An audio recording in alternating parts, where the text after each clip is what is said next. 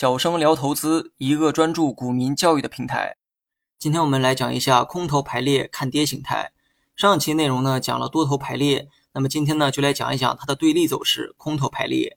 空头排列和多头排列的原理啊是一样的，只不过一切呢都是朝对立面发展而已。空头排列呢意味着股价正处在下跌趋势，或者叫下跌通道也可以哈。如果所持股票呢形成了空头排列，那么应该呢尽早的去卖出，或者说压根儿呢就不要挑选这类走势的股票。多头排列的方式呢是五日均线在最上方，然后呢依次是十、二十、三十均线，而且四条均线呢彼此不相交，以相互平行的方式啊向上拉升。空头排列呢则刚好相反。那么具体图片呢可以查看音频下方的文稿。第一张图呢是多头排列，那么图二呢是空头排列。五日均线啊在最下方。向上依次为十、二十、三十均线，四条均线呢彼此不相交，以相互平行的方式啊向下运行。那么上期说过哈，如果你是短线交易者，挑选这个多头排列的股票呢，将增加盈利的几率。那么相反，如果你经常挑选空头排列的个股，那么也将增加你失败的概率。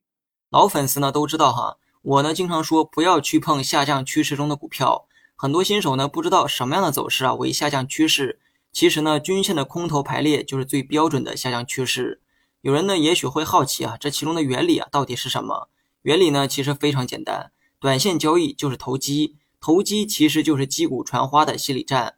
投机呢永远是买涨不买跌的游戏，越是涨得好越有人买，越是下跌越没有人要，这就导致啊涨的呢继续涨，跌的呢继续跌。中国的房价呢就是最好的例子。如果房价一直跌，你觉得还有人热衷于买房吗？不要跟我说炒股啊是低买高卖的过程，先买跌后卖涨，那是立足于长线的投资思路，也就是价格便宜的时候买，贵的时候卖。但是不好意思，A 股的八成散户啊都是短线客，我不指望所有人呢都成为价值投资者，但至少玩短线的时候一定要看清楚短期的趋势，多头排列那就是上涨趋势，你呢可以去做多；空头排列就是下跌趋势，止损啊是必须的。更重要的是一开始就不要把目光放在这类股票上。很多人买下跌趋势的股票呢，是为了抄底。相信我哈，大部分人呢还没有这个能力。能力的培养需要一段时间，但在这之前啊，你可以做出概率上有利于你的选择。好了，本期节目就到这里，详细内容你也可以在节目下方查看文字稿件。